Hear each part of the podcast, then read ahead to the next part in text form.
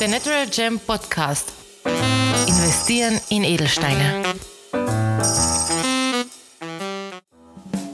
Und willkommen zurück bei The Natural Gem Podcast, wo wir uns alle zwei Wochen auf die Spuren der Edelsteine für Investmentzwecke begeben. Heute wieder mit Dr. Thomas Schröck. Hallo. Thomas. Hallo. Servus. Gut, ich habe auf diese Folge habe mich schon länger gefreut. Wir hatten ja schon einen ersten Teil dazu, Hotshot-Steine. Nochmal vielleicht zum Wiederholen. Ja, genau.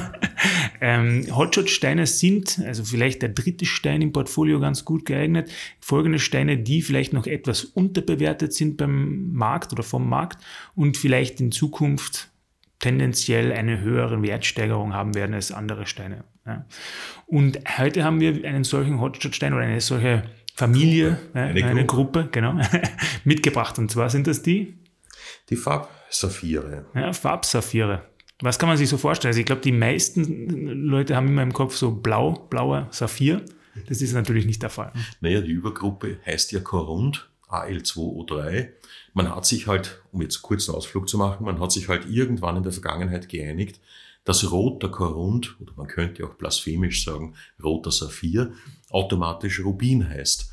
Und Korund kann aber neben Rot oder dem von dir genannten Blau auch jede Farbe annehmen. Und das geht tatsächlich von Weiß über Gelb, über Pink, über Purpur, über Grün, Orange bis hin zu Schwarz. Warum sind dann Saphire, obwohl sie eigentlich Teil dieser, ja, eigentlich der zweitgrößte oder zweitwichtigste Stein, warum sind diese fancy Saphire dann Hotshot-Steine? Naja, weil sie sehr lange unterschätzt wurden. Also äh, bis auf die großen berühmten. Die großen berühmten sind Rubin, Saphir und Smaragd, wobei man bei Saphir blau meint natürlich, und der Diamant. Die sind immer da. Das heißt, die sind Mode komplett unabhängig. Aber was es gibt natürlich ist Beliebtheitsgrade, die raufgehen und runtergehen. Es gab in der Vergangenheit schon Zeiten, wo der Gelbsaphir, Name sagt es, gelber Saphir, extrem beliebt war. Dann ging er so in den 80er, 90er Jahren, 1980, 1990, herunter und heute ist er wieder stark im Kommen aufgrund seiner im besten Falle wunderschön warmen, fast gelb-orangen Farbe. Also wenn man jetzt zum Beispiel äh, das mit Uhren vergleicht, man bekommt keine Rolex mehr, geht dann gerne auf Tudor, Omega oder was auch immer. Das gleiche wäre dann vielleicht, wenn man keinen Rubin mehr bekommt, geht man auf Spinell, deswegen hat auch Spinell diesen Anstieg ähm, erfahren. Oder vielleicht, wenn man keinen Pink Fancy Diamond mehr bekommt, geht man stattdessen auf einen Pink Sapphire. Ja, und vor allem bekommst du einen viel größeren Pink Sapphire, äh, als du in einem, in einem Fancy Pink Diamond bekommen würdest. Ja, klar. Fancy Diamonds, da war ich immer so überrascht, was da, welche Preise da erzielt werden. Die sind ja, in hoher Qualität kann dir ein Pink, ein intensiv Pink, ein leuchtend, 10 Karat kann dir 10 Millionen kosten. Ja, ein 10 Karat leuchtend Pink Sapphire, also Fancy Sapphire. Naja, wenn eine absolute Spitzenklasse wäre, komplett durchsichtig, bestes Pink, na, mögen es 150 bis 200.000 Euro gesamt sein. Und das setzt sich natürlich nach unten fort. Weil ein Halbkaräter Fancy Diamond Pink kostet dich in sehr guter Qualität sicher auch noch immer 50 bis 100.000 Euro. Dagegen ein einkaräter Pink Sapphire in gut, wirklich sehr guter Qualität, 3000 Euro. Genau, ja. Ein Freund von mir hat sich gerade einen Verlobungsring mit einem Pink Sapphire machen lassen. Mhm. Also die, die, sind eigentlich leistbar. Ja? ja, nicht nur leistbar, sie haben einen riesen, einen riesen Vorteil auch. Der Saphir insgesamt ist ja ein spröder Stein und das ist jetzt positiv gemeint. Er spaltet sich nicht, er ist sehr hart zu zerkratzen. Daher, was du gerade sagst, Verlobungsringe, ausgezeichnete Idee. Kann man jetzt alle Fancy Sapphires ähnlich sehen? Also ist jetzt ein weißer gleich, gleich ja, sagen wir mal, beliebt oder in der Wertstellung gleich prädestiniert wie ein Pink Sapphire? Das müssen wir etwas auseinandernehmen. Ist er gleich beliebt? Nein. Es gibt weltweite Unterschiede, in welchem Land welche Farbe beliebter ist. Also ich würde weißen Saphir, heißt ja auch noch mit Fachbegriff Leukosaphir, äh, würde ich eher geben in die USA, und eher nach Europa. Einen Intense Pink dagegen würde ich eher nach China geben, wobei auch Frankreich Vorlieben hat dafür. Die Wertsteigerung ist ein ganz interessanter Punkt, weil die Wertsteigerung teilweise immens sein kann von einem niedrigen Niveau aus. Mhm. Äh, Weißer Saphir war jetzt wirklich, wenn ich mich erinnere, als ich vor 30 Jahren begonnen habe zu handeln, ja, weißen Saphir hast du gekauft für 20 bis 50 Dollar pro Karat im Einkauf.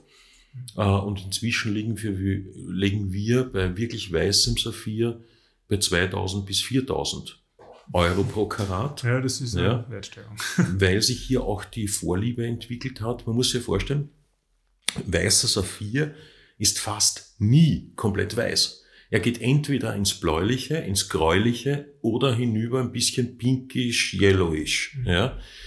Und daher zahlt man heute dafür, dass es rein weiß ist, was früher überhaupt nicht der Fall war.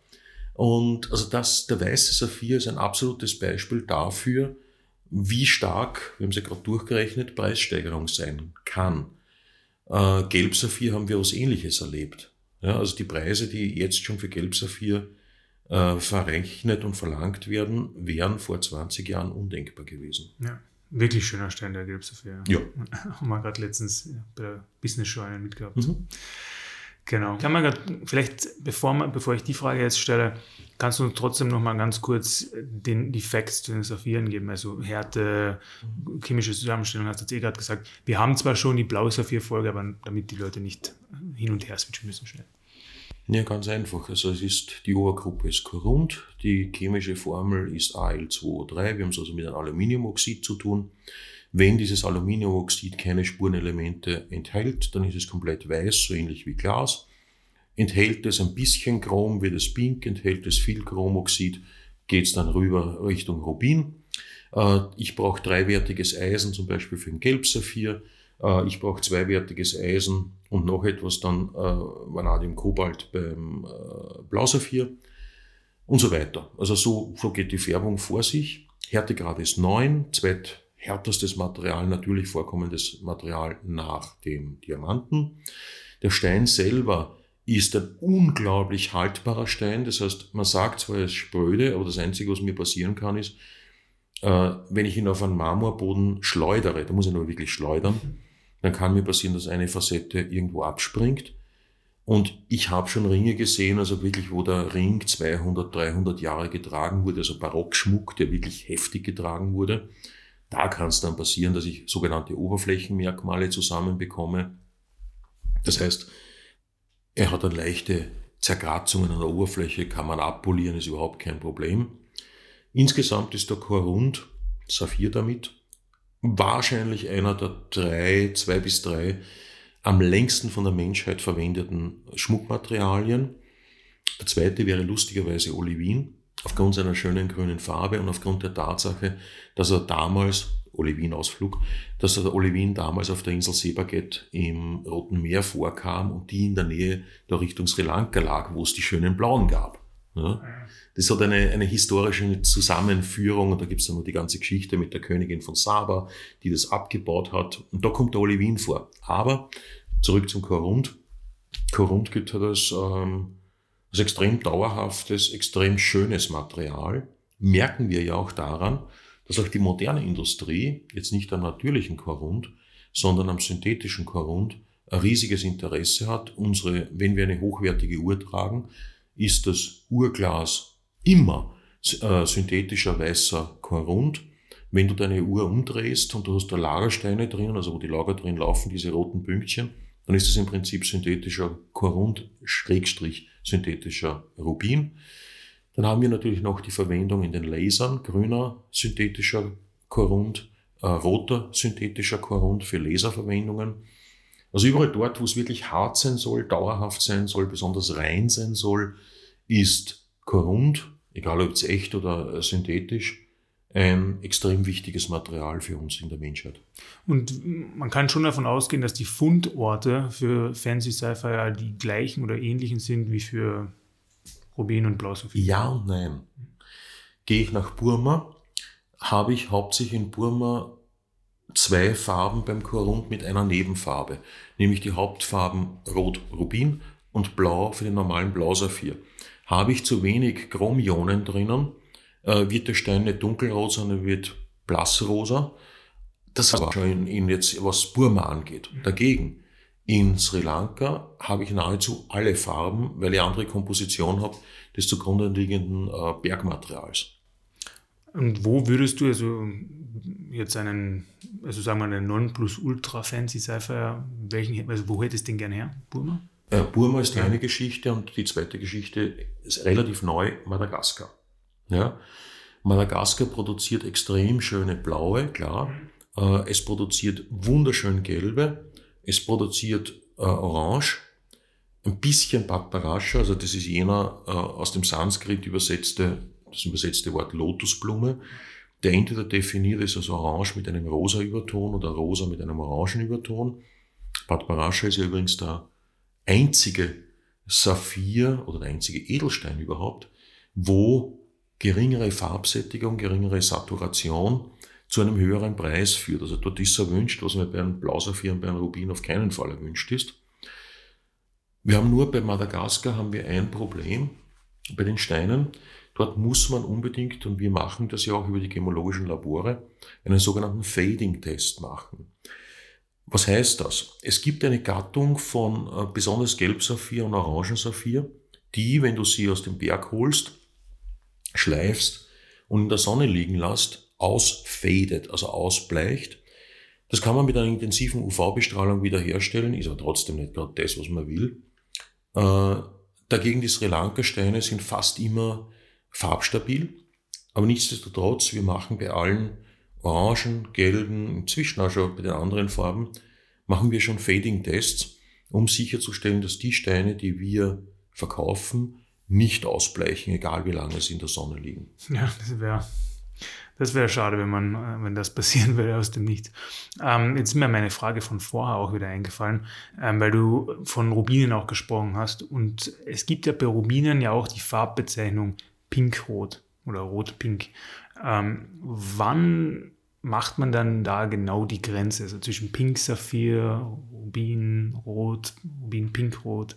Wo, wo ist da circa die Grenze? Es gibt keine einheitliche Antwort, ist die Antwort darauf. Die Labore, die gemologischen Labore haben alle sogenannte Sets von Referenzsteinen. Ähm, wenn dort gemäß der Farbschattierung, die man sieht, also beim Referenzstein eine bestimmte Grenze unterschritten wird, dann schreibt das Labor drauf Pink Sapphire. Das ist manchmal bei uns auch mit den Laboren ein Streitpunkt, weil es natürlich ein riesen Preisunterschied auch ist, ob ich einen pink-roten Rubin habe oder einen etwas dunkleren Pink Saphir weil das einfach ein riesen Preisunterschied ist.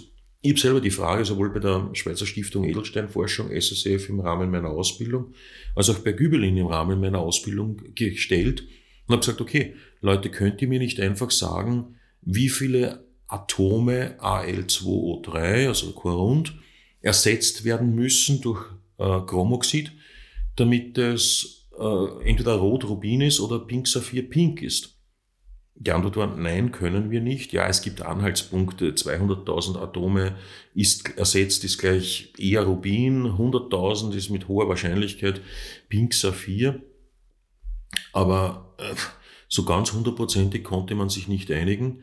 Und vor allem, du kannst den Rubin nicht zerlegen. Ja. ja. Ich meine, du kannst ihn optisch begutachten, aber jetzt wirklich in eine komplette Zerlegung zu gehen, äh, zerstörende Prüfung ist nicht gerade das, was man bei einem, bei einem Edelstein möchte. Du hast ja auch letztens die, diese Prüfung erwähnt, wo man ein bisschen was abkratzt, ganz, ganz, ganz wenig natürlich und dadurch. Äh das hat ja einen anderen Zweck. Ja, ja. ja, das hat ja vor allem den Zweck, dass ich herausbekomme, Hitze behandelt, ja, nein, oder herausbekomme die Herkunft.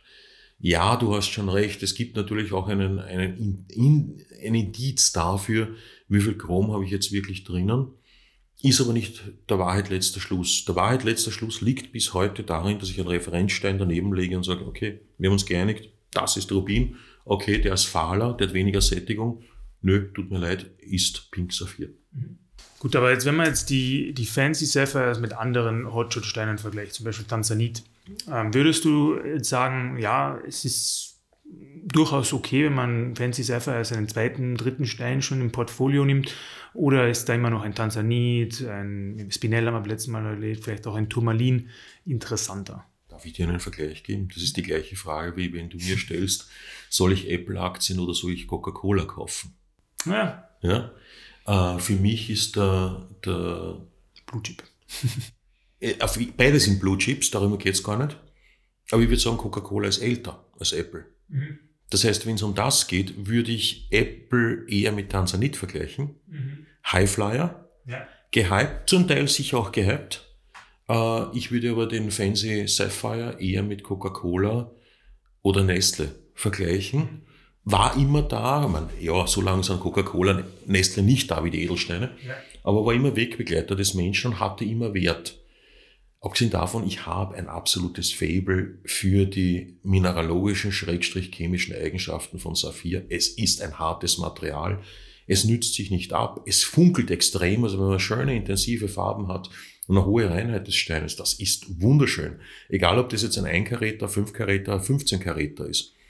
Äh, würdest du mich fragen, soll ich mir zuerst einen Tansanit, also wenn ich Rubin, Saphir, Smaragd schon habe, äh, würde ich mir zuerst einen Tansanit kaufen oder würde ich mir zuerst einen, einen Fancy, einen äh, Sapphire in hoher Qualität kaufen?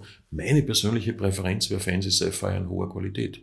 Ja, vor allem, wenn man die, mit, mit Patrick haben wir da mal drüber gesprochen, die Blumenstrauß-Philosophie des Portfolios, weil blau hat man schon. Ganz richtig, geht, ja.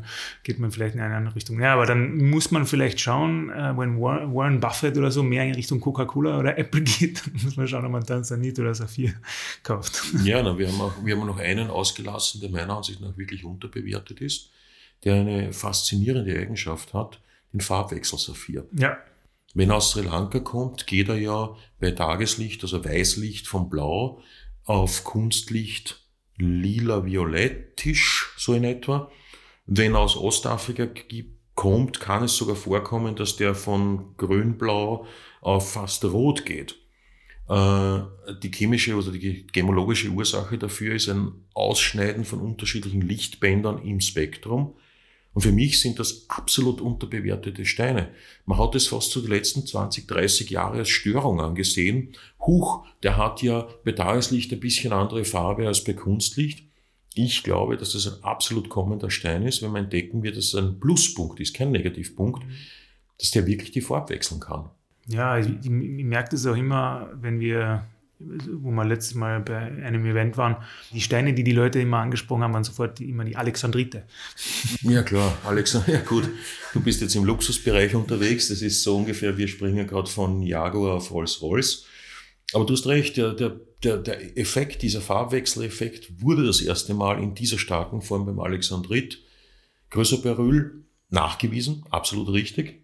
Äh, aber die Leute greifen schon auf den Farbwechsler hin, weil es kommt ja so, selbst wenn du in einen Raum reingehst und du siehst die Steine liegen und das Licht strahlt von der einen Seite und du gehst auf die andere Seite, dann kommt oft dieser Effekt bei den Menschen, äh, habe ich das jetzt anders gesehen, das war doch noch gerade andere Farbe. Mhm, ja. Ohne, ohne, also das ist komplett natürlich, ja, das ist schon, schon spannend. Ja. Und ja, es, es ist generell, wenn ein Stein so vielseitig ist, ich habe das ja damals auch schon echt cool gefunden beim Rubin, wo wir gesagt haben, gewisse Rubine können Morgen- und Abendsteine sein, je nachdem wie das Kerzenlicht oder welche, welches Licht welche genau, Fluoreszenz welche Fluoreszenz sie haben, genau. Ja, also ich denke, wir haben jetzt sehr viel über den Saphir auch gelernt. Vielleicht zum Abschied hast du noch eine Anekdote zu einem Fancy Saphir. Oder vielleicht einen Fancy Saphir, den du selbst hältst. Naja, einer meiner liebsten Fancy Saphire, das ist meine eigene Sammlung, Ostafrika. Der ist tatsächlich bei Tageslicht grün und bei Kunstlicht rot. Bitte mich nicht danach zu fragen, mir ist nie wieder ein zweiter untergekommen, also ich bin sehr froh, dass ich ihn habe. Aber es hat einen riesen Vorteil, also Fancy Sapphire hat einen riesen Vorteil. Ich bekomme einen relativ großen Stein für angemessenes Geld, sagen wir mal so, für ein, für ein Budget, das bei Blausaphir oder bei Rubin schon längst verbraucht wäre, bekomme ich bei den Fancy Sapphires noch immer drei bis fünf Stück auf einmal. Mhm. Und insofern durch die, äh, durch die kleinere Stückelung, aber ich glaube schon sehr starke Wertsteigerung sind sie eine absolute Empfehlung. Und auch zur Vervollständigung jedes Portfolios geeignet. Ne? Ja, klar. Kriegt, ja. Ähm, wir werden auf jeden Fall wieder über Saphir reden in einer zukünftigen Folge, wenn wir mehr in Richtung tragbares Investment auch schauen, weil, wie du schön gesagt hast, Saphire sind eine der besten Steine, also nicht nur blau, also auch die fancy Saphire, ähm, um auch ganz nah am Körper getragen zu werden. Genau. Aber für heute, Dr. Thomas Schröck, danke fürs Dasein. Bitte. Ja, auch dieses Mal fürs Einschalten und Zuhören. Wollt ihr mehr Informationen und mehr zum Thema Investieren in Edelsteine erfahren? Dann klickt einfach auf unsere Homepage www.thenaturalgem.com. Dort könnt ihr auch gleich einen Beratungstermin vereinbaren. Dieser kann telefonisch oder per Zoom oder natürlich auch persönlich erfolgen. Dafür könnt ihr auch einfach zu uns ins Büro vorbeikommen, am Universitätsring 12 in Wien. Um uns zu kontaktieren, könnt ihr uns natürlich auch anrufen oder auch einfach eine Mail schreiben. Telefonnummer sowie E-Mail-Adresse sind in den Shownotes verlinkt. Bis zum nächsten Mal bei The Natural Gem Podcast.